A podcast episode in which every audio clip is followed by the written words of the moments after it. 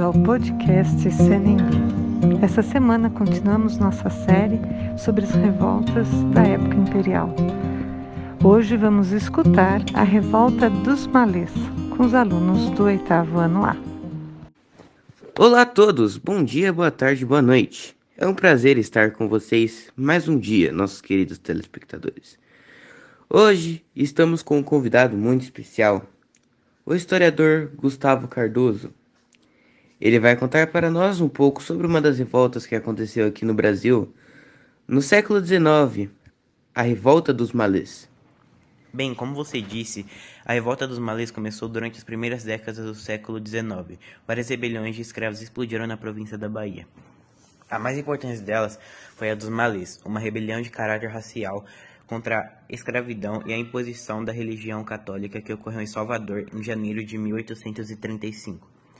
Nessa época, a cidade de Salvador tinha cerca da metade da sua população composta por negros, escravos ou libertos das mais variadas culturas e procedências africanas, dentre as quais a islâmica como os Hausas e os Nagos, foram eles que protagonizaram a rebelião conhecida como dos Males, pois esse termo designava os negros muçulmanos que sabiam ler e escrever o árabe, sendo a maioria deles compostos por negros de ganho. Tinham mais liberdade que os negros das fazendas, podendo circular por toda a cidade com, certa, com certa facilidade, embora tratados com desprezo e violência, alguns economizando a pequena parte dos ganhos que seus donos lhe deixavam conseguiam comprar a alforria. Em janeiro de 1835, um grupo de cerca de 1.500 negros, liderados pelos muçulmanos Manuel Calafate, Aprejo, Painácio, dentre outros, armou uma conspiração com o objetivo de libertar seus companheiros islâmicos e matar brancos e mulatos considerados traidores. Marcada para estourar no dia 25 daquele mesmo mês. Arrecadaram dinheiro para comprar arma e redigiram planos em árabe, mas foram denunciados por uma negra ao juiz de paz conseguem ainda atacar o quartel que controlava a cidade, mas, devido à inferioridade numérica e de armamentos, acabaram massacrados pelas tropas da Guarda Nacional, pela polícia e por civis armados que estavam apavorados. Ante a possibilidade do sucesso da rebelião negra, no confronto morreram sete integrantes das tropas nacionais e setenta do lado dos negros. Duzentos escravos foram levados aos tribunais. Suas condenações variaram entre a pena de morte, os trabalhos forçados, o degredo e os açoites, mas todos foram barbaramente torturados, alguns até a morte, mais de 500 africanos foram expulsos do Brasil e levados de volta à África.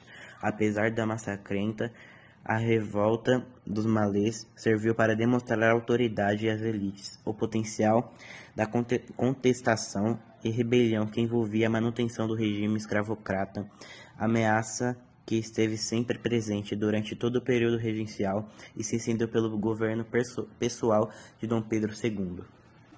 Mas qual que era o objetivo, a vontade de acontecer a revolta dos malês? Ah, os principais objetivos da revolta dos malês eram confisco dos bens dos brancos e mulatos, conquista dos mesmos direitos que tinham cidadãos brancos. O que acabou resultando com a revolta dos malês? Cerca de 200 escravos foram presos e julgados. O resultado do julgamento foi pena de morte para os principais líderes do movimento e fuzilamento, açoites e trabalhos forçados para os demais. Estima-se que 281 foram condenados à prisão, 16 à morte. Quais impactos a revolta dos malês acabou causando na sociedade escravocrata da época? O acontecimento da revolta dos malês aumentou consideravelmente a repressão sobre os escravos africanos da Bahia nos anos seguintes. Essa repressão afetou tanto escravos como libertos. Existem estudos que afirmam que dos 5 mil libertos que habitavam em Salvador, cerca de 20% foi forçado a retornar para a África. Quem liderou a revolta dos malês? Em, em, janeiro de 1835, um grupo de cerca de 1.500 negros, liderados pelos muçulmanos Manuel Calafate, Aprígio, Painácio, dentre outros, armou uma conspiração com o objetivo de libertar seus companheiros islâmicos e matar brancos e mulatos considerados traidores, marcada para estourar no dia 25 daquele mesmo mês. E, por último, como foi o encerramento, o fim da revolta dos malês? A última batalha deu-se em um local de Salvador chamado Água de Meninos. Muitos dos africanos encurralados procuraram fugir pelo mar e acabaram afogados. A revolta dos malês, portanto, fracassou. Obrigado a todos os ouvintes por escutarem até aqui. Um ótimo dia, uma ótima tarde, uma ótima noite.